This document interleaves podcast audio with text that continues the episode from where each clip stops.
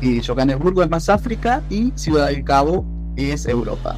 La ciudad del oro, como le decían, y, uh, en su época era la gloria. Cuando yo era chiquita, era, oh, vamos a la re ciudad. Me acuerdo hicimos un viaje a Johannesburgo y nos sentíamos que íbamos a Nueva York. En, en todo el país hay esa diversidad cultural y eso es algo que amo de mi país. Eh, En Ciudad del Cabo hay la belleza, la belleza natural de de Ciudad del Cabo. A mí me gusta. Por supuesto, su gente también me gusta. Todos los días miro los montañas de esa porque es, es un espectáculo diferente todos los días, cómo se le sientan las nubes. Mucha gente dice que es como la pequeña Europa de África. Entonces parece ¿Por qué creen que hay esa violencia en, en Ciudad del Cabo y en Sudáfrica en general? por la desigualdad, creo yo. Por suerte, y agradezco a Dios que ahora ya no.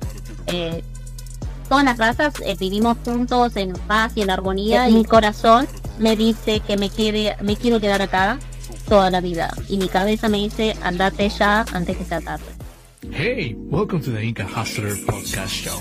Bienvenidos. Hola amigos, espero que estén teniendo un día productivo. Y si no lo están teniendo, recuerden amigos que con trabajo, perseverancia y con esas ganas, todo se puede en la vida amigos. Amigos, el día de hoy hablaremos del país que es el segundo mayor productor de frutas a nivel mundial, como también fue el primer país donde se hizo el primer trasplante de corazón, así como son el primer país. Bueno amigos, el país es, adivinen, el país es Sudáfrica, amigos, así es, Sudáfrica. Pero el día de hoy no estoy solo. Tengo como invitado a Daniela y Mariano, que nos va a contar un poquito de cómo es la vida en Sudáfrica, de cómo es la cultura, de cómo es realmente la realidad en Sudáfrica. Así que nos va a contar, ellos nos van a contar todas esas cositas que queremos saber. Pero antes de eso, amigos, le quería decir que también estamos en Apple, en Amazon, en Castbox, en Spotify y estamos en todas las plataformas digitales para que también nos puedan oír y nos puedan ver también aquí en YouTube como también en Spotify también nos pueden ver. Bueno amigos, no hay que hacerle esperar mucho a Daniela y a Mariano que es una linda pareja, que hacen una linda pareja y no hay que hacerlos esperar mucho. Bueno, hay que darle la bienvenida. Bienvenido Daniela y Mariano, bienvenida Daniela, bienvenida Mariano, bienvenidos al programa, bienvenidos. Hola Daniel, hola Mariano, ¿cómo están? Hola Inca, ¿cómo estás? Hola Inca, muy bien, gracias. ¿Y vos? Muy bien, más bien muchísimas gracias por aceptar la entrevista. Son una pareja muy linda y de verdad me llamó mucho la atención su canal referente a la vida en Sudáfrica, el cual ustedes explicaban, ¿no? Cómo es la vida en Sudáfrica y sobre todo lo mejor en español, ¿no? Para todos nosotros. Muchas gracias y muchas gracias por tu tiempo y por tenernos en tu canal. No, muchas gracias a ustedes una vez más. Miren, antes de comenzar a hablar de Sudáfrica, de su vida ahora como argentinos allá en Sudáfrica, quería saber un poquito sobre ustedes. Quería saber dónde se han criado, de dónde son exactamente. ¿Puedes hablarnos un poquito de ustedes? Bueno, bueno, yo soy Mariano, soy argentino. Bueno, nací en San Fernando, Buenos Aires, y después me fui, por mi familia, me fui, me fui recorriendo todo el país, como toda la Argentina. Nací en San Fernando, Buenos Aires, de ahí a los dos años eh, me mudé con mi familia a Villa Gesell. Después tuvimos que mudarnos nuevamente al- a, la provincia de Santa Fe, a Reconquista, eh, es en el norte de, de Argentina. Y bueno, después, diríamos que me crié en el norte de Santa Fe. Y después, por razones laborales, emigré a, a la costa argentina, eh, a Villa Gesell nuevamente, y de ahí a Mar del Plata. Mm, interesante. ¿Y tú, Daniela? Y bueno, yo soy de Sudáfrica, nací en Ciudad del Cabo y bueno, tuve una vida algo movida entre Argentina y Sudáfrica porque a los tres años de edad em, mis padres se mudaron a Argentina, estuve ahí hasta los cinco años, luego volvimos a Sudáfrica, estuve acá hasta mis diez años de edad y luego volvimos a Argentina donde viví hasta que emigramos a Sudáfrica hace cinco años, así que viví unos 14 años allá en Argentina luego en Mar del Plata, que es donde nosotros nos conocimos. Bueno, en Mar del Plata, entonces se conocieron ustedes. Sí, sí, sí. Es una ciudad costera en Buenos Aires, eh, muy linda, la verdad, y con mucho turismo, así que mucha gastronomía. Y bueno, trabajábamos en la gastronomía y ahí nos conocimos. Mira qué lindo que dice justo que se conocieron en Mar del Plata, ¿no? De Sudáfrica viniste para conocerlo a, a Mariano ahí mismo. Sí, y ahora me lo traje. Te vamos a contar, mira, es, es un poco como una novela, ¿no? Cómo nos conocimos. Yo era cajero, gerente eh, en una confitería y recuerdo que ese día jugaban el seleccionado argentino de rugby de, de Argentina contra eh, Sudáfrica. Y cae eh, Daniela a la tarde y deja su currículum. Entonces yo siempre agarraba los currículos de todas las personas, miraba, y por, por supuesto, miraba todos los datos y digo, mira, sudafricana. Digo, uy, hoy juega Sudáfrica contra los Pumas. Y hago una broma y digo, ah, ahí amago con tirar el currículum, pero era una broma, por supuesto. Y después, bueno, hoy terminamos siendo familia. No, también comencé como el juego de rugby, así entonces la conociste. Sí, casi me tira el currículum a la basura. es lindo. Les hago una pregunta. Entonces, ustedes ya viviendo en Mar de Plata, tal vez se sentían muy cómodos ahí trabajando. ¿Por qué entonces decidieron emigrar hasta Sudáfrica?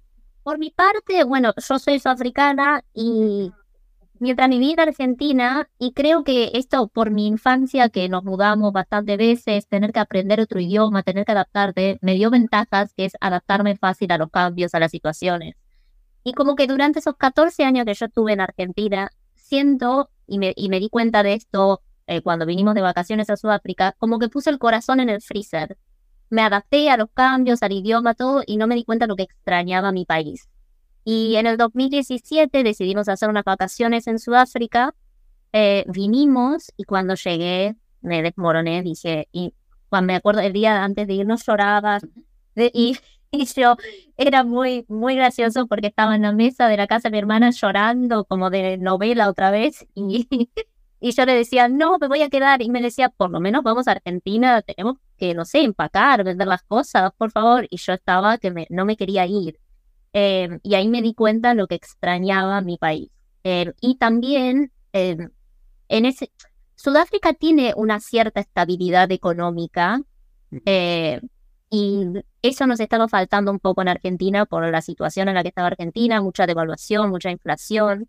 Entonces vimos que acá íbamos a tener un, poco de mejores oportunidades económicas, de crecer, de estabilizarnos. Pero de mi parte también estuvo mucho esa cuota sentimental de, de mi país y de darme cuenta lo que extrañaba mi país, mis lugares, llegar y que esté todo igual y decir cómo estuve tanto tiempo sin visitar estos lugares. Eh, así que fue ese impacto emocional en mí lo que me empujó más. Y en, la, la situación económica de Argentina, o sea, yo había llegado, eh, vendría a ser eh, gerente de, del lugar donde trabajaba y económicamente no me servía, no nos servía. O sea, trabajábamos los dos y llegábamos siempre con los justos, eh, siempre al mes con los justos. Decimos, no se puede, no se puede vivir de esta forma. Uno, al venir de vacaciones y ver el estilo de vida que tenían eh, acá en Sudáfrica, mm, abrió la, explotó la cabeza y dijimos, wow, mira cómo vive la gente eh, en tu país, o sea. Con trabajos, no te digo, eh, trabajos, creo que te llaman no calificados, que no hace falta tener un título universitario, pero tenés un buen trabajo en una empresa, una oficina, y podés llegar a comprarte una casa, un coche, dos coches, una casa por ahí de verano, qué es lo que tienen por ahí. No inmediatamente, obviamente eso con algunos años de esfuerzo, pero eso en Argentina parecía imposible si no trabajas en ciertos sectores o no tenés como títulos universitarios. Y hasta hay gente con títulos universitarios que también les cuesta. Entonces, lo que por ahí acá es accesible con una familia trabajadora, en Argentina es como un lujo. Entiendo. Entonces hay muchos sentimientos encontrados para ti, Daniel. Sí, sí, sí, muchísimo. Sí, estaba... Eh, eso, e, el, el sentimiento de darme cuenta de golpe lo que extrañaba el país y darme cuenta que que acá podría inclusive estar mejor de lo que estaba en Argentina, eh, fue básicamente eso. Y la sensación de llegar, no me había dado cuenta durante todos esos años que yo no me sentía eh, 100% parte de la cultura argentina. Adoro la cultura argentina. Hay cosas que, bueno, a lo largo del video hablaremos de lo que extraño de Argentina, obviamente, pero eh, siempre se siente esa diferencia cultural que hay. Un ejemplo muy, muy rápido es quedarme a dormir en la casa de una amiga y la diferencia cultural en cuanto antes de ir a dormir tomarte un té, cenar más temprano y después te tomas un té. Es, es una, una tontería, ¿verdad? Porque es una cosa mínima, pero que cuando llegué eh, allá era como, te da vergüenza, te puedo tomar un té, porque no es algo cultural antes de ir a dormir tomarte un té con leche, como era acá en Sudáfrica. Y son esas pequeñas cosas que van sumando que te hacen siempre sentir un poco diferente. No mal, pero diferente. Y llegar acá y que sea lo más normal del mundo llegar y tomarte 20 tés con tu abuelo en un día y, y que estamos aburridos que hacemos un té y eh, cosas así de, de la cultura, de tu comida, sentirme de vuelta como en casa, que no lo había sentido durante tantos años sin darme cuenta. Muy, muy interesante lo que dijiste. Para ti, Mariano, el salir de tu país, lo dijiste que es económicamente, pero te habrá costado a ti mucho, ya que eres, eh, has criado todo tu vida en Argentina. Me costó, me costó y me está costando. O sea, todavía como que no me puedo adaptar a, lo que es Sudáfrica. O sea, me cuesta mucho eh, el idioma, más sobre todo acá de, inglés, eh, afrikaans y otras 12 lenguas más oficiales, pero el inglés y el afrikaans eh, son los que los dominantes vendrían a ser. Y bueno, eso, eso es lo que más me está costando acá en el país. Pues sí, se extraña, se extraña un montón la familia, pero la familia también entiende que vinimos acá para un mejor, eh, un mejor futuro nuestro. Sí, me imagino, por supuesto, por supuesto. Es una pregunta. Ustedes ya llevan, creo que más de tres años viviendo en, Sudáfrica ahora mismo. Cuando recién llegaron a Sudáfrica, ¿qué choques culturales tuvieron ustedes? Cuéntanos un poquito sobre eso. Muchos. A pesar de que yo soy de acá, eh, como viví más tiempo en Argentina de lo que viví acá, eh, no sé, el simple hecho de esa sensación de tensión y inseguridad que se vive en Sudáfrica y lo tenés que tomar como algo normal, porque si no lo podés vivir. Nosotros tenemos que tomarnos como algo normal, el venir manejando y antes de entrar estar mirando a ver si alguien te sigue o eh, estar con tensión en la calle, estar con tensión en un shopping, eh, porque pasan cosas. Eh, entonces, el llegar al aeropuerto y ni bien poner un pie y sentir esa tensión y sentir que porque hablábamos en otro idioma, eh, todos, los que, todos se nos abalanzaron a, a, por ahí a pedirnos algo o a querer vendernos algo o a llevarnos el car había una persona en el eh, aeropuerto y espero que esto también les sirva a viajeros si vienen a Sudáfrica.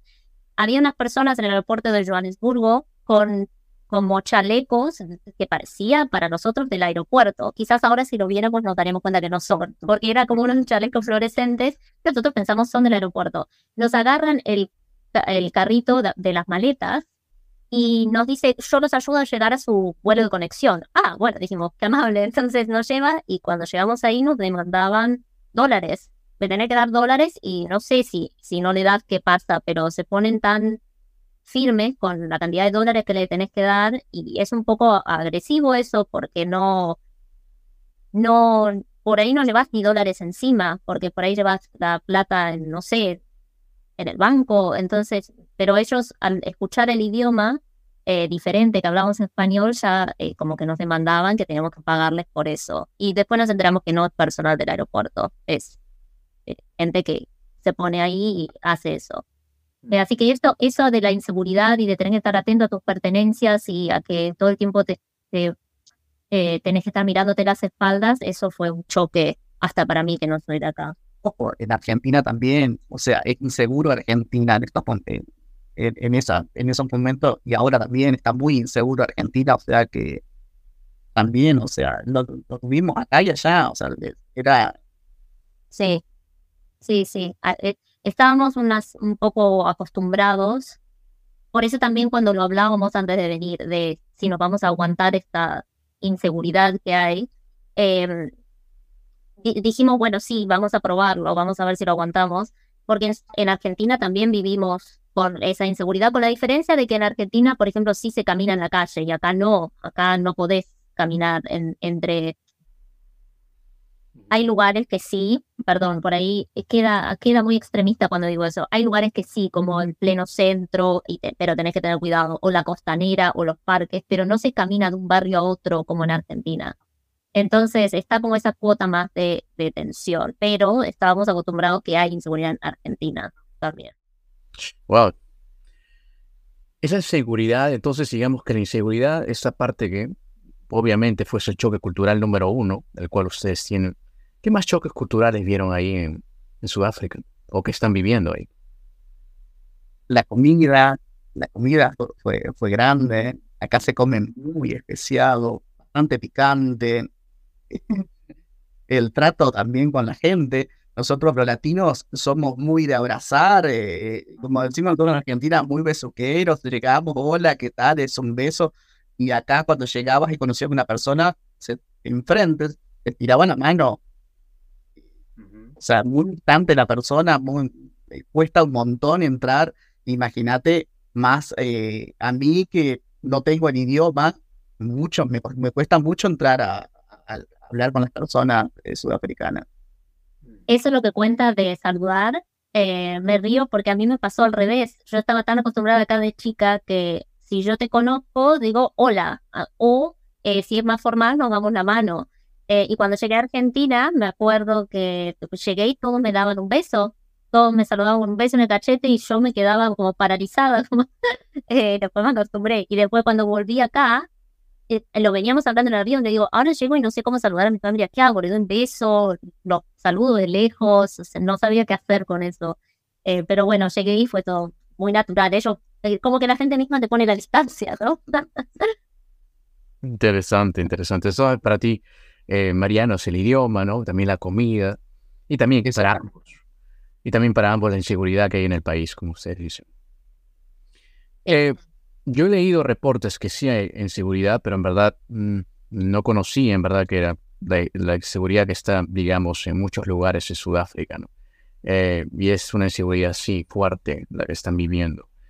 Entonces, digamos que esa inseguridad es la que a veces le hace pensar en estar en el país, seguir viviendo en el país o dejarlo.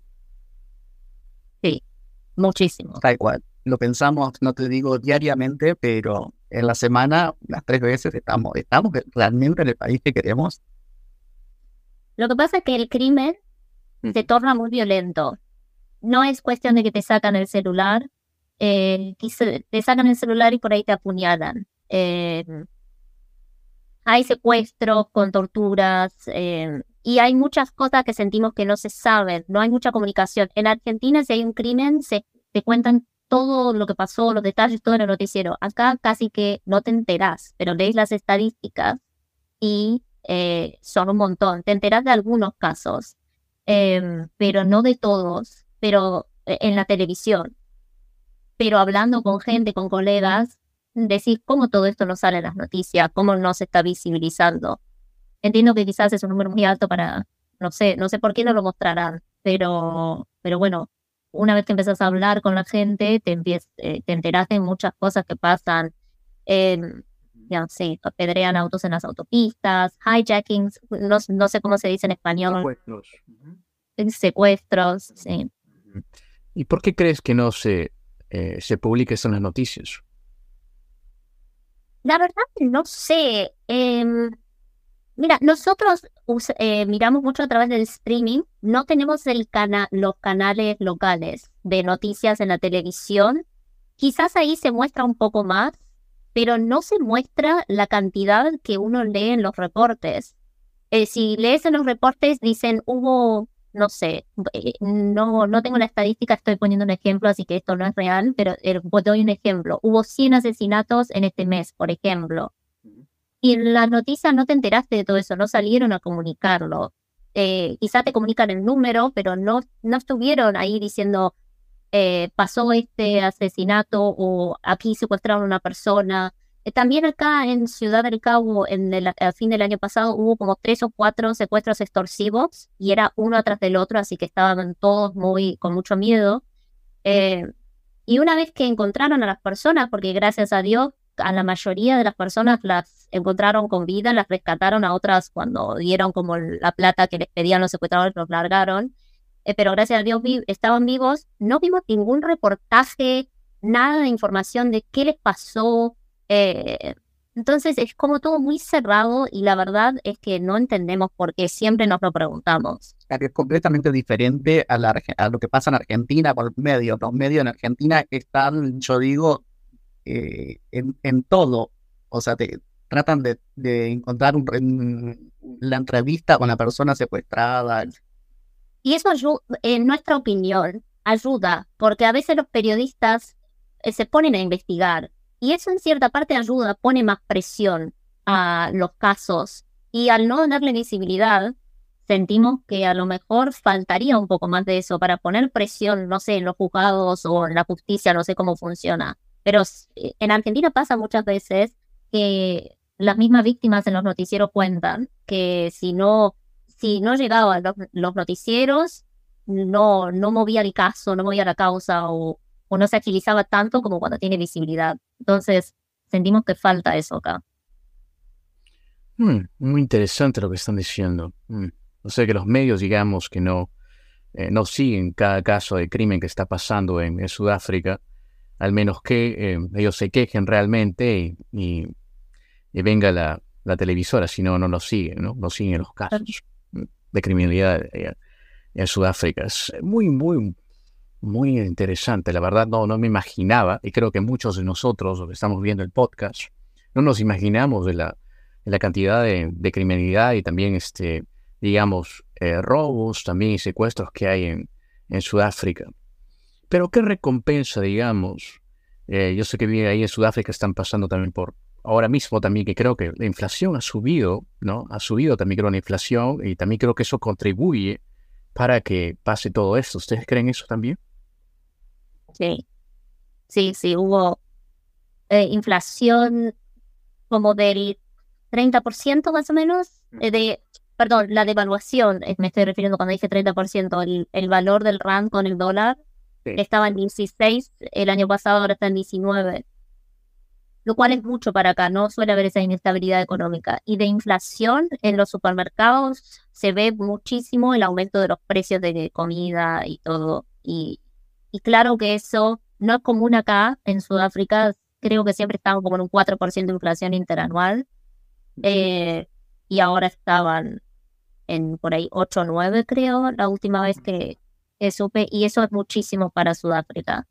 Em, y claro que contribuye a, a que aumente todo, todo lo otro, ¿no? Todo lo malo, porque tengo por ahí colegas que cuentan que, que sí, que escuchan Em, y, siempre hablo de que, tengo colegas y escucho de ellos porque nosotros no conocemos a mucha gente acá. Eh, entonces, es más lo que escucho de relatos de colegas o gente que conozco de, de, lo que le pasa a nuestros conocidos, que somos un grupo muy pequeño. Pero sí me cuentan que aumentan los casos de crimen en su barrio, de robos, Mariano, ¿tú pensaste que al llegar a Sudáfrica ibas, a ver esta cantidad, digamos, de criminalidad, de robos, secuestros, o no lo pensaste de esa forma? A ver, cuando llegamos a Sudáfrica, yo, o sea, como que venía al país perfecto, por supuesto. Y durante varios, varios tiempos para mí fue como el, wow, este, este es mi país perfecto. Y bueno, y Después, eh, o sea, a medida que, que, íbamos viviendo, iba pasando el tiempo, nos íbamos enterando, íbamos conociendo poca gente, así el trabajo de Daniela y la poca gente nos iba contando, y bueno, íbamos viendo nosotros también todo, cómo nos tuvimos que adaptar a la seguridad y bueno, y a todo lo que está pasando en el país. ¿Y qué te enamoró? Para estar en el país? ¿Qué te está enamorando? ¿Y qué compensa esto lo que es la, violencia también?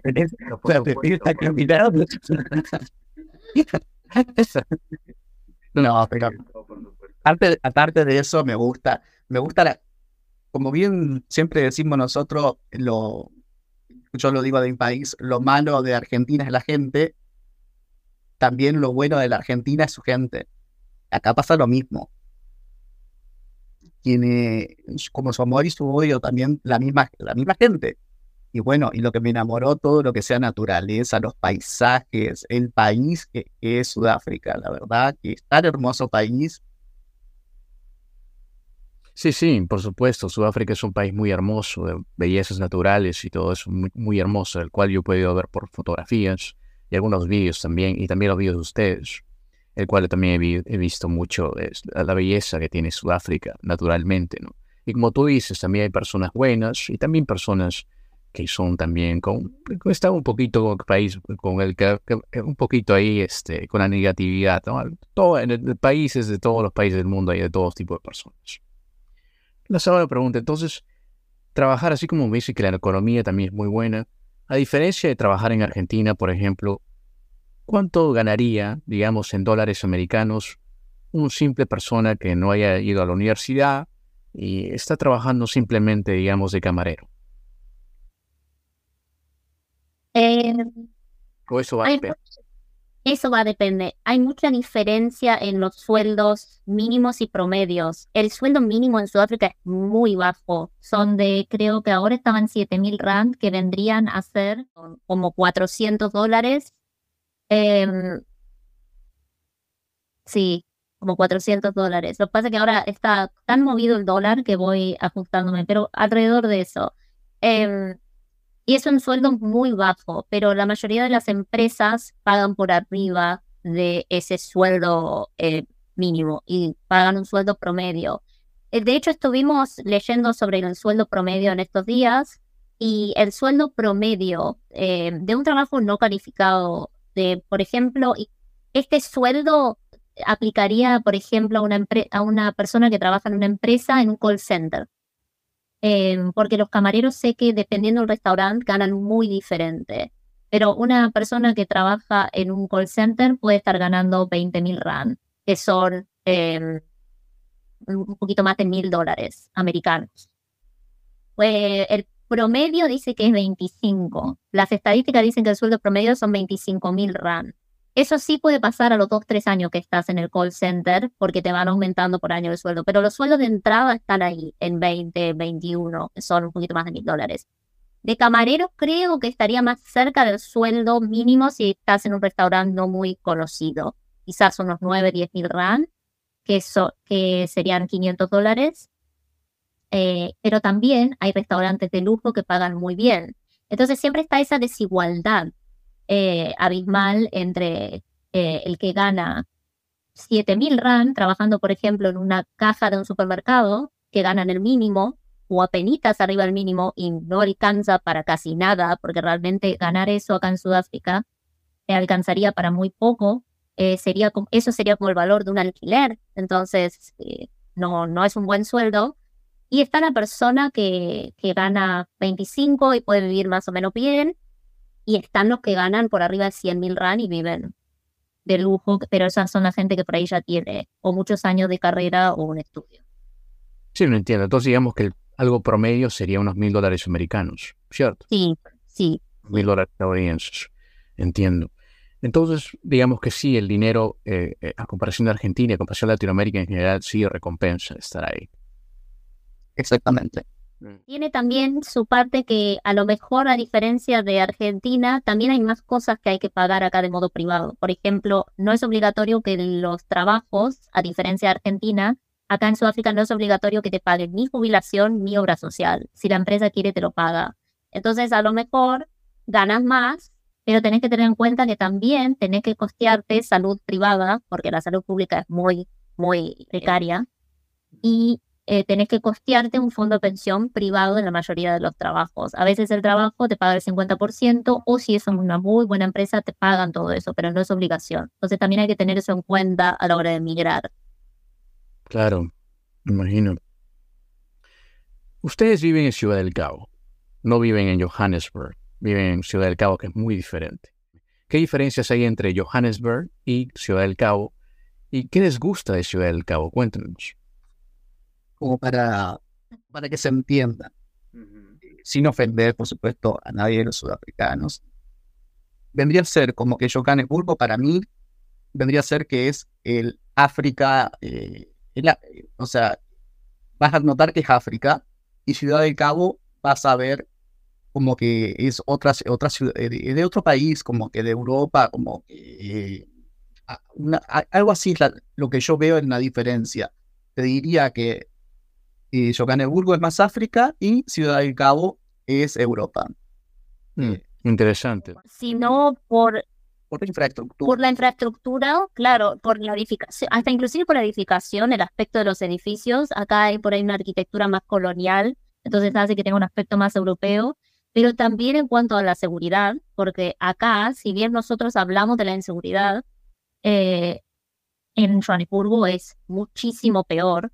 En Johannesburgo es donde yo creo que se deben dar la mayoría de esas estadísticas que leemos. Eh, hay zonas que ya no puedes entrar en el centro de Johannesburgo. cuando somos bastante exagerados los sudafricanos, perdón, pido perdón de antemano, y siempre lo hablamos eso con él, pero yo digo, ¿será que hay tanta inseguridad o es que somos exagerados y cuando pasa una cosa salimos alarmados? Y luego, bueno, leemos las estadísticas y digo, no, está bien, hay inseguridad, pero también somos muy fáciles de alarmarnos. Entonces, cuando yo digo no se puede entrar, sí se puede entrar, pero no te lo recomiendan porque es muy inseguro. Lo más probable es que te suceda algo en el centro de Johannesburgo.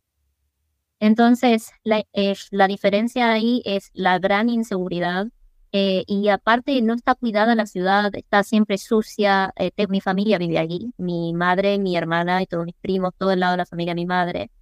No, y cuando vienen a visitarnos y ven gente trabajando acá en la calle, eh, las personas que por ahí arreglan un puente o que limpian la calle, dicen, ah, mira, hay trabajadores de la calle en Sudáfrica, como, y como con una ironía, porque allá no hacen, no hacen nada, la infraestructura es muy mala, la entrega de servicios. A mi madre cada dos por tres la llamamos y está sin agua dos semanas, sin luz, bueno, la luz es un tema aparte, estamos todo el país cada rato sin luz, pero acá corta en lo que nos cuentan que va a cortar porque son cortes programados y allá les da un corte programado y cuando vuelve la luz, no sé, explota algo y están dos, tres semanas sin luz y no, nadie lo va a arreglar. Entonces es una ciudad que fue la ciudad del oro, como le decían, y en su época era la gloria. Cuando yo era chiquita era, oh, vamos a la re ciudad. Me acuerdo, hicimos un viaje a Johannesburgo y nos sentíamos que íbamos a Nueva York. Estábamos, eh, y tristemente fue decayendo y va, va en decaída. Acá en Ciudad del Cabo todavía hay muchos lugares que podés ir a caminar, al centro, a, las eh, zonas que bordean la costa atlántica. Es alucinante. Em, todavía se puede salir un poco más de, de, noche en coche, por supuesto. No recomendamos caminar de noche. Hay un poco más de paz y hay, hay mucha más entrega de servicio em, y, y, de, bueno, de, de orden. Eh, de orden me refiero a que si eh, limpiezan la calle, eh, arreglan las calles y se rompen los agujeros, potholes, ¿cómo se dice en español? Los baches.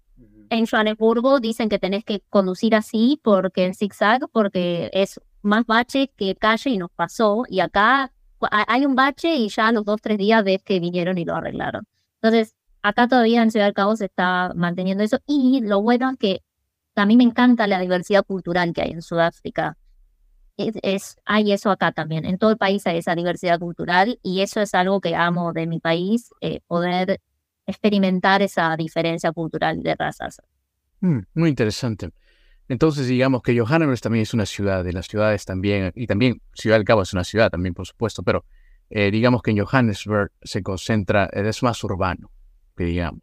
Y digamos que Ciudad del Cabo todavía mantiene, eh, los, eh, todavía mantiene otra infraestructura también diferente, pero también no es tan congestionado como Johannesburg. Sí, sí, exacto. ¿Y qué más le gusta de, y qué más le gusta de Ciudad del Cabo? Cuénteme. La belleza, la belleza natural de Ciudad del Cabo. Por supuesto, su gente también me gusta, pero lo que más me asombra es la belleza natural. Nosotros recién estamos conociendo eh, Ciudad del Cabo, vamos descubriendo, en cada viaje que vamos haciendo, vamos encontrando, en cada viaje encontramos maravillas, maravillas y maravillas, todas maravillas naturales.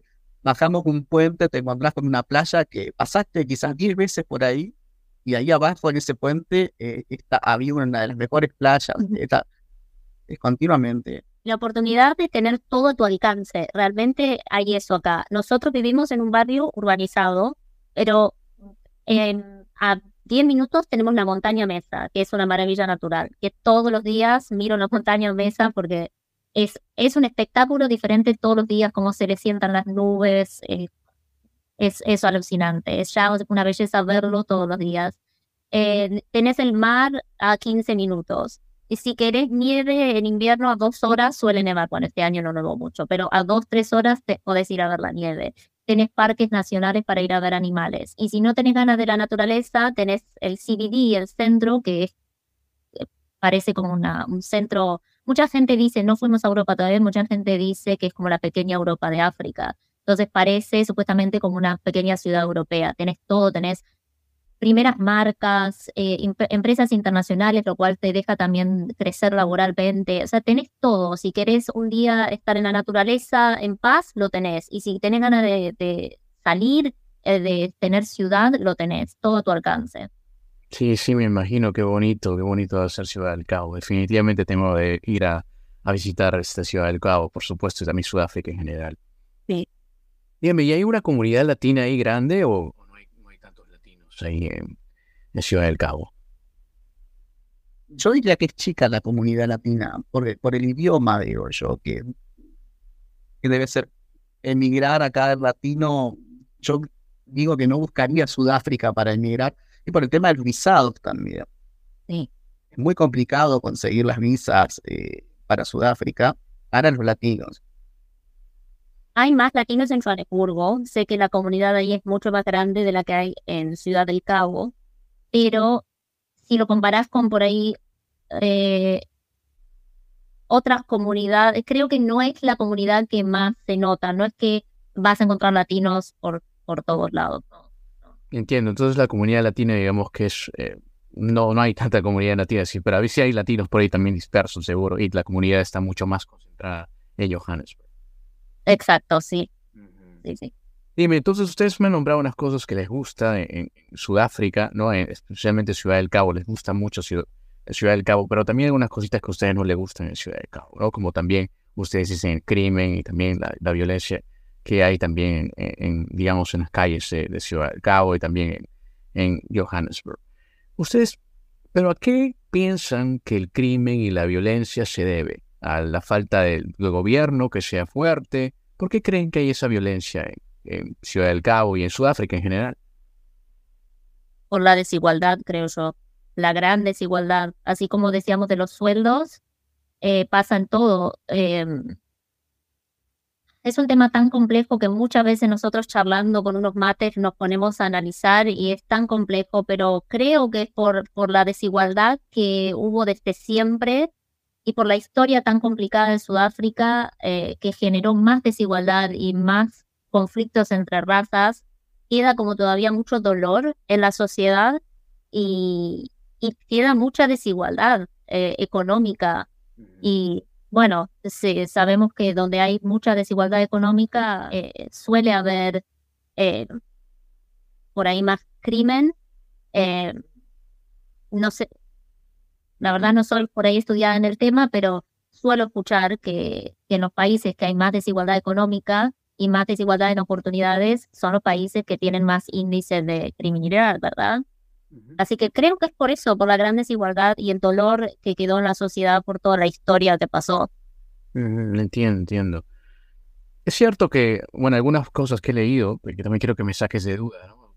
Este, es cierto que hay un pueblo donde se concentra mucho más eh, la raza africana y en otro lugar donde está otro pueblo. Creo que no está en, Ciudad del Cabo, pero creo que está en Johannesburg. ¿Es eso cierto? Si vos te referirías a Orania. Orania. Donde están todos los africanos, los descendientes holandeses. ¿A eso te referís? Y los africanos, y también hay otro lugar donde están, digamos, otra, eh, digamos, la concentración de, de, digamos, de africanos, ¿no? De africanos, y también la concentración de de, digamos, de la raza caucásica. Y también esas, hay esos también bordes que también se habla. Eso es lo que también he podido ver en las noticias que hay, no en las noticias, en un documental, donde yo vi donde, muy, varios documentales donde solamente hay una cierta clase de razas, la mayoría en unas razas en un lugar y la otra en otro lugar. No estás concentrado en el Cabo, creo que está en Johannesburg. ¿Es eso cierto? Sí, está, está más en el centro de, de Sudáfrica, abajo de Johannesburgo, precisamente, la provincia de Gauteng. No sé si pertenece a la Ah, estamos perdidos. entre, entre, el medio de Ciudad del Cabo y eh, Johannesburgo. A Orania te referís. Exactamente.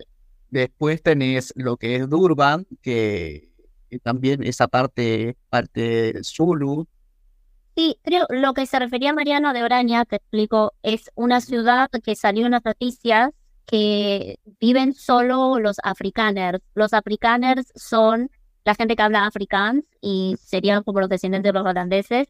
Hicieron como una comunidad cerrada donde solo pueden vivir ellos y claro que fue muy polémico porque no queremos ese pensamiento en Sudáfrica, queremos terminar con la segregación y con diferenciarnos por razas, pero también pasa en...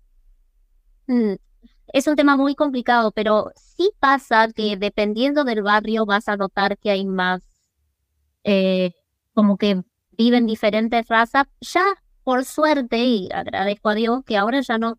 eh, todas las razas eh, vivimos juntos en paz y en armonía y no yo puedo ir a vivir a cualquier barrio que elijo y cualquier individuo de otra raza puede ir a vivir también a cualquier barrio que elige. Pero creo que por un tema de la historia, sabes que en el apartheid la gente era designada a ciertas áreas por raza.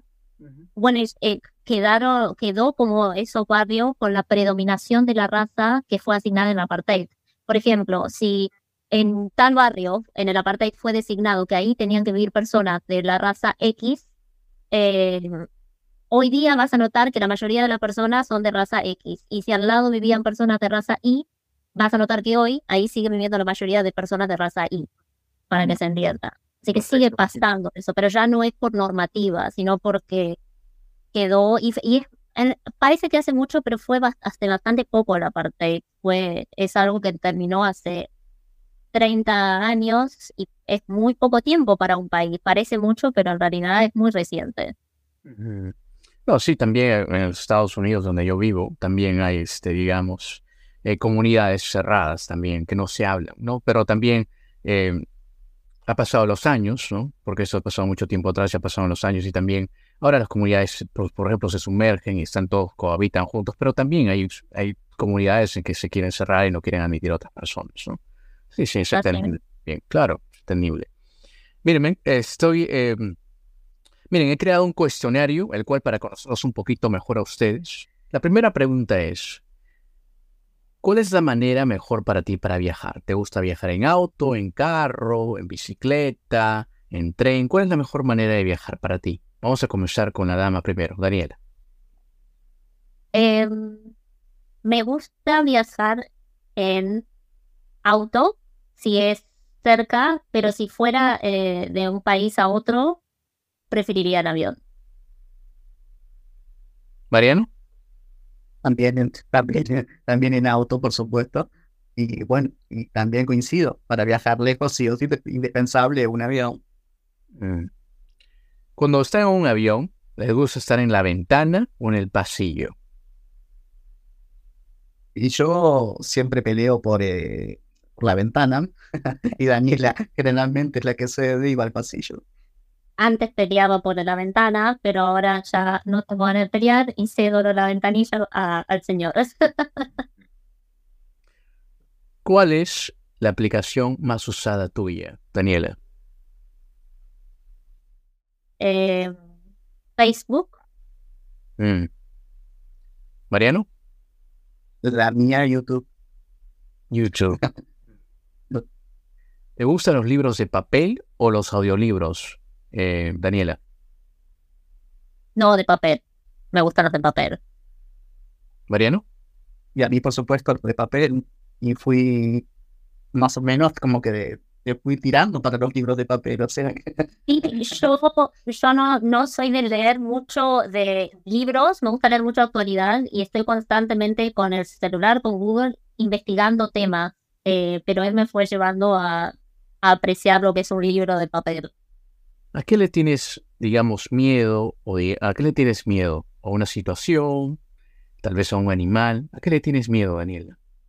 A muchas cosas, soy una persona miedosa, mi mayor miedo aún es la muerte. De- todo lo relaciono con el peligro de la muerte. Mariano. la verdad, miedo. Puede ser a los animales. Quizás a los animales que tengan mucho miedo. ¿Cuál es tu olor favorito, Daniela? Uy, mucho, soy muy de los olores. El olor al, aire de la playa de Ciudad del Cabo. Siempre me quedó en el recuerdo. Cuando no estaba acá, siempre lo recordaba. Y cuando llegué a la mañana 7 fue lo primero que dije. Cuando salí dije, mi aire. Mariano. Bueno, mi olor favorito es eh, a la tierra cuando se moja con la lluvia. Ese vendría a ser mi olor favorito. Mira, mira, mira, sí, sí, sí, sí. Muy, interesante. ¿Qué piensan que hay después de esta vida? Comenzamos con, con Daniela. Es un tema complicado de, porque fui cambiando de mi forma de pensar. Em, espero que haya un más allá eh, y creo que, que sería lindo que haya un más allá y que estén realmente nuestros familiares, seres queridos. Mariano. Yo, comparto también tu idea, pero para mí, o sea, nosotros somos lo que, este, este fragmento de tiempo que estamos viviendo acá, para mí somos esto, o sea, no, va a haber más allá, somos esto, lo que estamos viviendo ahora. Interesante. Una travesura o algo que se les viene a la mente que han hecho y que nunca lo han contado a nadie. Comenzamos con Daniela. No soy muy muy traviesa. Eh, bueno, por ahí de adolescente en Argentina me escapé eh, eh, y les mentí a toda mi familia de que iba a un asado con mis amigas y me fui a otra ciudad a encontrarme con otro grupo de amigos. Claro, no, no tenía que viajar sola, no eso está mal, gente, si lo están viendo no lo hagan en sus casas. Pero eso fue mi mayor travesura. Y luego, claro que luego me descubrieron porque como no soy muy traviesa, me guardé los boletos de colectivo, todo en la cartera y luego mi mamá me descubrió. Mariano. Y bueno, yo prácticamente vivo haciendo travesuras, me gusta asustar mucho a la gente. O sea que todas mis travesuras van a ser asustando a la gente. Bueno, te voy a contar una de acá de Ciudad de Cabo.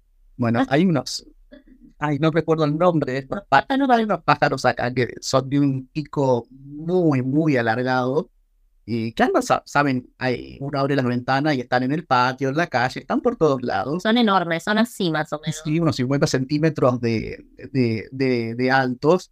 Y así abren las alas, ponele de un metro, un metro de envergadura, un metro cincuenta de envergadura. Son eh, aves muy grandes y tienen un grito particular. Y un día Daniela estaba en el baño secándose el pelo y este pájaro viene y se para acá en, un paredón que teníamos nosotros y, lo escuchamos, se pone y grita y grita, hace un ruido muy, muy fuerte. Y bueno, yo salgo por la puerta principal, voy hasta la ventana del baño, tenemos esas persianas que son que uno la va, la va cerrando y la va abriendo. Y bueno, no me acuerdo que si llevé algo en la mano del color del pájaro y cuando escuché el grito del pájaro, le pego a la persiana, que esas persianas de no sé qué material son. Son blinds. Eh, ¿Saben lo que son en el blinds? Creo que se dice persiana americana. Sí, son persianas, claro, sí. Bueno, y cuando las toca esas persianas hacen un ruido espantoso, entonces le pegué a la persiana y Daniela salió a los gritos buscándome y yo riéndome en la calle, por supuesto, porque le tengo terror a esos pájaros. No, pero metió la mano, o sea, yo del espejo, porque me estaba sacando el pelo, vi su mano que pensé que era el pájaro, porque hacía así, ay no. Yo tiré el secador, salí corriendo a los gritos. No sé que la paras asustando, este, Mariano. Continuamente. Igual, en nuestros viajes, ella se asusta fácil, eso es lo que pasa también. En nuestros viajes también, o sea, vamos a una playa, siempre nos pasa algo, o sea, es, es algo, es gracioso. Tragicómico. Daniela, ¿cómo describirías tu vida hasta el día de hoy? ¿Cómo la describirías, tu vida en total? Em, ocupada, porque siempre estuve como haciendo muchas cosas, em, moviéndome bastante. Eh, y feliz, podría decir feliz y afortunada porque eh, la mayor... Eh, siempre me siento muy bendecida de todo lo que tengo y eh, bueno, feliz, sí, eso podría, podría describirlo. ¿Y tú, Mariano, cómo describirías tu vida desde toda tu niñez hasta el día de hoy? ¿Cómo la describirías? También eh, afortunado, feliz. Mi infancia fue muy feliz. Eh, y ahora, o sea, ahora también estamos, siempre, siempre decimos, o sea, somos, somos felices, eh, hacemos lo que nos gusta. Eh, logramos nuestras metas. y que eso es lo que me da mucha satisfacción. Por eso eh, me linkeo lo de estar ocupada siempre, eh, porque es todo lo, todo lo que logramos es a base de mucho esfuerzo, por supuesto. Por eso, muy ocupada, pero muy feliz por las recompensas. Entiendo. Y la última pregunta para ustedes. Si tú tienes una pizza, ¿qué le echarías a tu pizza? Eh, la mía va. Sabes que me gusta mucho la, margarita, o sea que va a ser eh, eh, mozzarella, por supuesto la salsa, mozzarella y albahaca. Es simple mi pizza. ¿Y tú, Daniela? Yo, a mí, yo le echaría jamón crudo o sanable, sí. Mm, bueno, bueno, muy, muy buen gusto. Bueno, acabamos el cuestionario, espero que les hayan gustado las preguntas. Bueno, pareciera, ¿no? Algunos dirán, ¿no? Que ustedes están enfocando en que hay mucha criminalidad, que hay muchos robos, secuestros en, en Sudáfrica, pero no pienso que es así. Pienso que también hay demasiadas cosas buenas, ¿no? Y ustedes simplemente cuentan la realidad que está pasando en Sudáfrica. Pero ¿qué más hablarían ustedes de Sudáfrica? Es un muy buen punto eh, y creo que siempre hay un enfoque de eso porque es lo que más sale en las noticias de del al mundo acerca de Sudáfrica, más se habla de la inseguridad. Entonces, eso suele ser las mayores preguntas que recibimos y como, como hablé eh, antes que se vive esa tensión, es un tema que la sociedad siempre está hablando de la inseguridad. Entonces, cometemos eso de siempre es lo primero que hablamos y contamos. Pero definitivamente eso es una parte, una parte mala de Sudáfrica, que como tendrán todos los países, pero también hay un montón de cosas súper positivas, eh, como la diversidad cultural. Eso es muy enriquecedor, enriquecedor eh, perdón, se me traba a veces el español. Em, es, eh, es hermoso poder estar con gente de diferentes culturas, escuchar diferentes idiomas. Uno aprende un montón de eso. Eh, la estabilidad económica que ofrece el país, las posibilidades. Hay muchas posibilidades de hacer lo que vos quieras acá, eh, de emprendimiento. Obviamente hay burocracia y algunas restricciones, pero siento que hay muchas posibilidades que en otros lados que he vivido. Eh, esas son las cosas que, que, más destaco y la belleza del país. Es alucinante la belleza que se aprecia y la, la, naturaleza que hay, el contacto con la naturaleza y los animales es, es muy lindo. Mariano. Tal, cual. Eh, invitamos, invitamos a, toda tu audiencia a que se animen a venir a Sudáfrica. En Sudáfrica, eh, como, como, como, bien decimos, es de los extremos. Pasás de, de ciudades eh, coloniales a ciudades un poquitito más nuevas. pasás de estar en un pub hasta en 15 minutos estar en un parque nacional eh, como nos pasó a nosotros eh, con Maguinos que nos, nos corrían. Eh, no, es, es, maravilloso Sudáfrica, es muy lindo. Sí, Sudáfrica es un país muy bello, definitivamente muy bello, y el cual también hay muchos inmigrantes que también fueron a trabajar, ¿no? En esas épocas, creo, en los 70, ¿no? Así como tu padre, este, Daniela, tu padre también que trabajó allá en Sudáfrica. ¿No? Como argentino, ¿no? También, también que emigraron y también hay muchas personas que emigraron en esas épocas a, Sudáfrica para trabajar, pero que creo que estaba el boom de las minas, ¿no? Y también de, los recursos naturales allá en Sudáfrica, ¿cierto? Sí, sí, es tal cual. Eh, estaba el boom de las minas de oro y todo, así que era, era el lugar para venir a trabajar.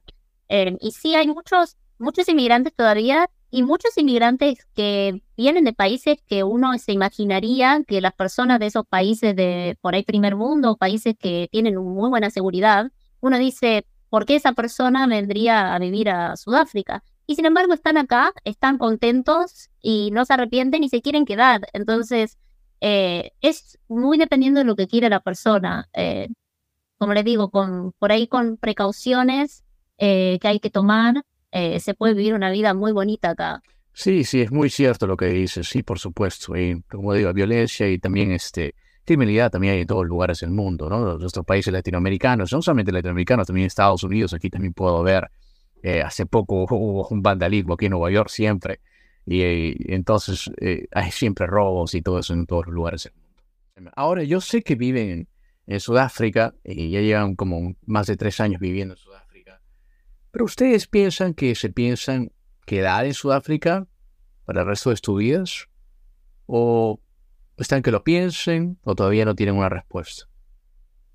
Voy a responder eso primero, esa. después Daniel. bueno, eh, yo estoy en un limbo. O sea, me encanta Sudáfrica como me encanta Argentina también. Eh, me gustaría eh, envejecer en Argentina, por ejemplo, pero la situación económica de Argentina no está buena. Tampoco está buena la situación actual eh, de Sudáfrica, pero quizás por Daniela lo haría de, envejecer en Sudáfrica. Y yo, va a ser muy gráfico mi explicación. Eh, mi corazón me dice que me quede, me quiero quedar acá toda la vida. Y mi cabeza me dice, andate ya antes que sea tarde. Entonces estoy como en ese limbo. Eh, y si me tendría que ir, no sé si me gustaría probar algún país eh, próspero, porque Sudáfrica es próspero, pero en cuanto a la economía quizás la actividad, pero no en cuanto a la seguridad. Entonces buscaría un país que me pueda dar esa tranquilidad económica y de seguridad. Pero mi corazón cada vez que lo pienso digo, no me quiero ir, pero sé que dependiendo de lo que pase en los siguientes años, eh, esto puede ser una bomba de tiempo o ojalá mejore y nos podamos quedar. Sí, sí, me imagino, me imagino. ¿Y si se resolvería todo esto, lo que es el crimen, eh, lo, que es lo, que está pasando con la violencia, ¿cree que ustedes se quedarían ahí? Yo sí, definitivamente sí es lo que desearía. Yo también, yo sí. Mm. tenemos la fe de que esto se va a, va a resolver. Sí, sí, esperemos que se, que se resuelva esto también, porque estoy seguro que Muchos turistas me, cuentan cuando van a Sudáfrica, me dicen que también es un poquito peligroso. Y también creo que esto también afecta también al turismo.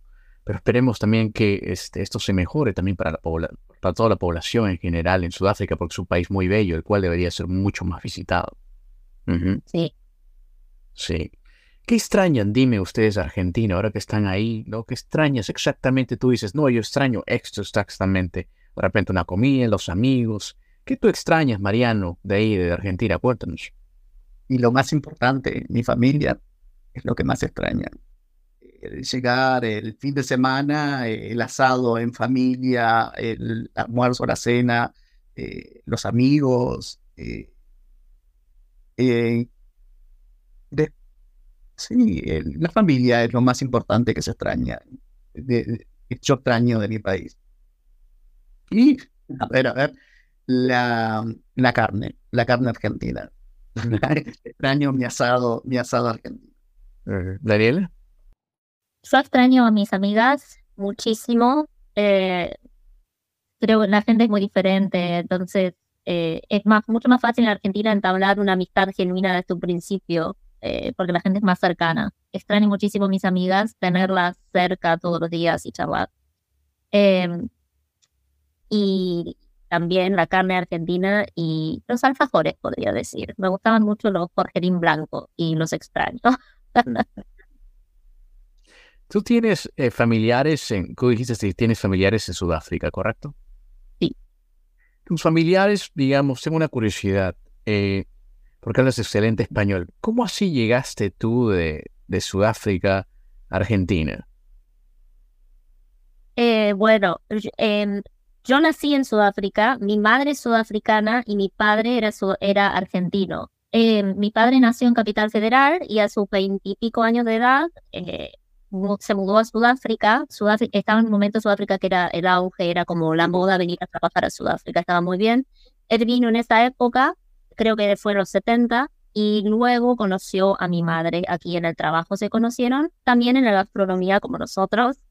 Eh, y bueno, yo eh, aprendí español en Argentina en realidad, porque yo cuando fui a los tres años fui al jardín, pero no aprendí nada del idioma. Por lo menos cuando volví no, no me quedó nada grabado de, del idioma, no sabía hablar español.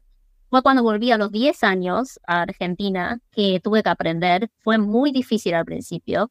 Em, y mi padre trabajaba todo el día y la verdad que no, no tenía eso, es tiempo de practicar y él se había, había vivido 30 años acá, entonces en mi casa hablábamos inglés.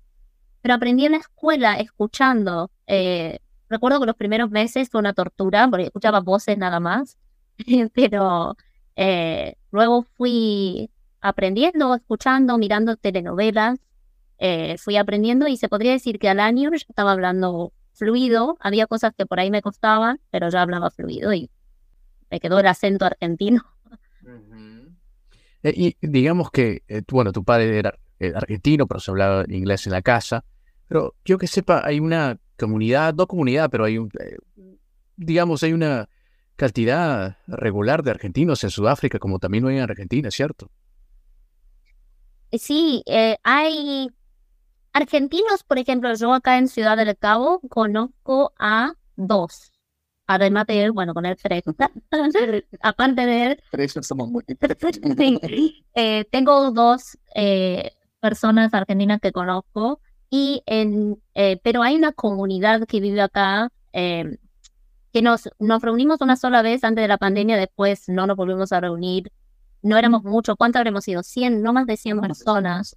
O sea que hay, pero no los conozco a todos. Pero en Johannesburgo hay una asociación argentina que todos los domingos o domingo por medio sé que hacen como asados y comida local y, ahí hay más. Así, sí, hay, hay argentinos. Sí, sí, me imagino, me imagino.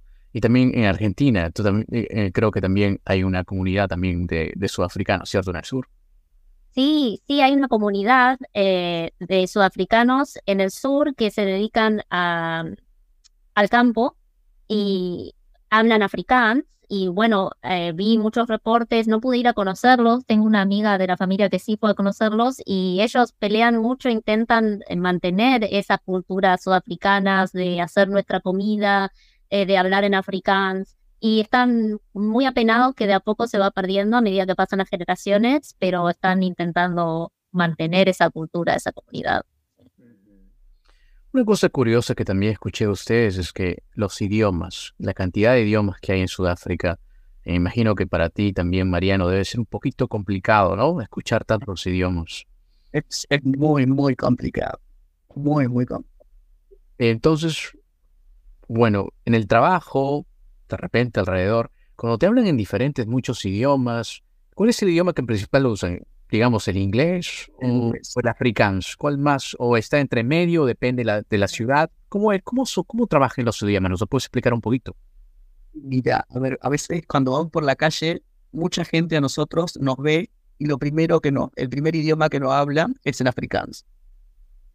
Esas tendrías los rasgos de la persona africana y bueno, y nosotros no entendemos africano vos muy poquitito y yo nada. Entonces ahí automáticamente le hago una pregunta en inglés y se quedan con mi acento y no saben qué responder cuando tengo un acento latino, por supuesto, en inglés es, muy, muy, notado. Y, bueno, siempre chocamos ahí, o sea, y empiezan a preguntarme de dónde soy y qué sé yo, y se dispara nuestra conversación siempre. Sí, sí, me imagino, ¿no? Y también cuántos idiomas que escucharás también diariamente, ¿no? De repente un día vienen, te hablan y, y es necesario entonces saber, digamos, dos idiomas ahí o, o hasta tres, digamos. ¿O cuántos idiomas hablas, Daniela? Hay 12 idiomas oficiales y para trabajar en atención al público necesitas, dependiendo de la zona, va a depender siempre, necesitas el inglés y luego, dependiendo de la zona, te van a pedir, o por ciudad creo que sería, te van a pedir que sepas, acá en Ciudad del Cabo, que sepas mínimo africano. Si vas a trabajar, por ejemplo, en una clínica o en un, eh, banco atendiendo a personas, em, porque las personas quieren eh, ser atendidas en su idioma local. Nunca nos ha pasado que no nos quieran hablar en inglés o en otro idioma, pero sé que es un requisito de trabajo. Y yo no hablo africano, sé algunas palabras, me, como viví en una familia que habla inglés, eh, los niños africanos aprenden el segundo idioma en la escuela a partir de cuarto grado. y yo no llegué a cuarto grado acá, entonces nunca aprendí el afrikaans, pero por suerte conseguí un trabajo que eh, necesitaban de personas que hablan español. Entonces, zafé, porque digo, hablo inglés y español, pero también eso llevó a que todavía no, no hablo africano. Bueno, que, que este, también afortunada que eres encontrado trabajo en español. Eh, Mariano, ¿tú también encontraste ese trabajo o haces otra cosa diferente? No, yo, eh, yo me estoy dedicando a la fotografía y acá a, eh, empezando con este canal y quiero que crezca en YouTube, pero tengo una visa que todavía no me permite trabajar en Sudáfrica. Sí, eso escuché también, que para renovando, ¿cierto? La visa, ¿no? Exactamente. Sí, sí, y es complicado eso también de la situación inmigratoria ahí en, en Sudáfrica. Sí. Es bastante, bastante complicada. Su visa la tiene que renovar cada dos años y como es esposo, es una visa por esposo, por, eh, por pareja, claro, no le permiten trabajar eh, todavía hasta que tenga la residencia permanente. Eh, pero la residencia permanente también es complicado, la burocracia tarda un montón de tiempo, tarda un montón en darte los papeles y, y es bastante difícil. Si nosotros no fuéramos pareja, eh, sería casi imposible obtener la visa, una visa de turismo extendida, pero para obtener visa de trabajo necesitas tener un critical skills, que alguna habilidad extraordinaria que necesita el país y estar sponsoriado por una empresa. Em, y básicamente no hay más opciones, o de inversión, pero tenés que invertir un montón de dinero. Entiendo, entiendo. Sí es un poquito complicado, digamos que hay que esperar un poquito para tener eso. Y eso que estás casado, ¿no? Con una sudafricana, me imagino. Yo me imaginaba que iba a ser un poquito más fácil para ti, pero eh, se demora, ¿no? Se demora. Todo tiene su tiempo allá en Sudáfrica, me imagino. Se puede hacer un endosamiento, de la visa con visa de trabajo, pero, o sea, la empresa tiene que testificar, eh, no sé si ante, puede ser ante la corte o que realmente yo no le saque el trabajo a otro sudafricano o que realmente, o sea, por mis habilidades, por ejemplo, con el español, yo puedo trabajar. Como que las habilidades que tiene, como que necesitan contratarlo porque no consiguen a otro sudafricano que pueda hacer el trabajo. Entonces ahí pueden contratarlo y se complica con el tema del inglés por ahí, que entonces es difícil conseguir uno de esos trabajos indispensables. Eh, es difícil eh, comprobar que eso es indispensable para una empresa. Entiendo, entonces por supuesto que van a la prioridad a los sudafricanos y después, si es que no hay ese personal, escogen a un latino, a otra persona inmigrante, ¿no? Claro. y cuando estás con esta visa, sí, sí. Mm, entiendo, con la visa que tiene él, ¿no? Este, Sí, sí. Y las visas de, de trabajo también funcionan bastante parecido. Creo que la única que es más fácil sería la de inversión, pero tenés que ya venir con muchísimo dinero para invertir y tener tu propio negocio, tu propio emprendimiento. Entiendo. Bueno, Mariano, eh, ya viviendo en Sudáfrica, tú como argentino, ¿qué piensas que estás aprendiendo ahí viviendo en, Sudáfrica? ¿Qué más piensas que has aprendido ahí? Cuéntanos.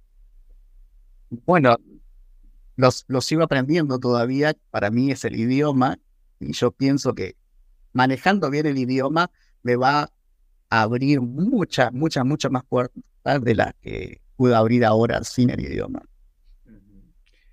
Y tú, Daniela, como retornando, ¿no? Digamos, prácticamente desde Argentina, has vivido también en Argentina buen tiempo, y has retornado a tu país, Sudáfrica. ¿Qué has aprendido en este tiempo que has vivido por cuatro años, ahora adulta? Aprendí más ya venía con habilidad de adaptarme y aprendí muchísimo más de adaptación porque fue un ajuste muy grande. Todo pensé que iba a ser más fácil, pero fue un cambio muy grande hasta para mí, todo, hasta no entender cómo funcionan los impuestos. Eh, aprendí mucho de la calle, eso podría decir que es lo que más aprendí, porque eh, de las normas de la calle en Argentina no prestaba atención a eso, usaba el transporte público y acá al tener que manejarnos en auto y mirar las autopistas y todo, aprendí muchísimo de la calle, las normas viales, eh, autos. Eh, y por mi trabajo se podría decir que aprendí muchísimo de tecnología. Claro, claro, me imagino también la adaptación que es esencial, ¿no? Que han aprendido, no solamente tú, Daniela, pero también Mariano, ¿no? Y también el idioma que es esencial en ese país, por supuesto, porque ¿no? Este, hay tantos latinos, ¿no? No sé, hablan español solamente o inglés o africanos, ¿no? Allá en Sudáfrica. Que en verdad, este, verdad de mi parte, eh, los admiro porque no muchas personas se animarían a vivir a un país, ¿no? Que está tan lejano, fuera de sus, de sus, de sus familias, ¿no? Y también con uno como inmigrante vivir en otro país absorbe todo lo que está ahí y también tiene muchos choques culturales y tampoco es tan fácil la adaptación a veces, ¿no? A veces, a veces puede resultar mucho más fácil o a veces no, depende también de las complicaciones del país. Eh, ¿Cuáles son sus redes sociales para que ustedes las puedan compartir, para también que, para que los sigan ustedes? ¿Cuáles son sus redes sociales? Por favor, díganme. ¿Dónde están? ¿En Instagram, YouTube, TikTok? ¿Dónde están? Cuéntanos. Nos pueden encontrar en Instagram y en YouTube. Estamos mucho más activos en YouTube por ahora que en Instagram, la verdad. Estamos como Expedición África y van a ver nuestro, eh, nuestra foto. Estamos nosotros dos, Daniela y Mariano. Y en Instagram estamos igual, Expedición África, Daniela y Mariano. Muy bien. Todas las redes sociales de ustedes estarán abajo de la pantalla para que los puedan seguir. Me ha encantado conversar con ustedes, de verdad. Me ha encantado conversar con ustedes, me gusta mucho que estén conmigo. Pero antes de irme, ¿qué les gustaría decir al público sobre Sudáfrica ustedes? ¿Qué les gustaría decir y compartir? Cuéntanos. A mí me gustaría decirles que si tienen la oportunidad de venir a Sudáfrica, que, que vengan porque es un país hermoso con una diversidad cultural que creo que no vas a ver en otro lado eh, y que no lo frene el tema de la inseguridad, porque con precauciones eh, y moviéndose en lugares seguros y eh, tomando las medidas necesarias para no estar solos y todos los consejos que siempre damos, van a poder estar bien, o sea, no se dejen espantar por eso, porque realmente vale la pena conocer Sudáfrica. ¿Y tú, Mariano? Realmente sí, como dice Daniela, que si tienen la oportunidad de viajar, que no, no la pierdan. Quizás eh, Sudáfrica no es como otros países, como una persona dice, voy solo, voy de mochilero y me recorro todo, todo, todo Sudáfrica. Quizás muy recomendable, pero sí contratando tours o gente que te muestre el país, eh, van a tener una visita eh, maravillosa de Sudáfrica. Sí, Sudáfrica definitivamente es un país hermoso, es un país muy bello y el cual sí debería ser mucho más visitado. Y esperemos que el tema de, tú sabes, de los robos y todo eso cambie en el futuro. Definitivamente. Que debe cambiar y tener, como, como lo dijo también Daniela, esa diversidad cultural que hay en Sudáfrica. Es un país también próspero, ¿no? Algunos países más prósperos de África, así que hay que dar también, hay que, hay que, ir a, a, verlo. Definitivamente está en mi bucket list, está definitivamente para visitar este país, definitivamente. Muchísimas gracias por tener en el programa. Muchas gracias una vez más a ustedes. Muchas gracias, fue un placer, nos encantó estar contigo y gracias por tu tiempo. Amigos, si les gustó esta entrevista, no se olviden de compartirla y nos vemos en la próxima. Inca Hustler is out.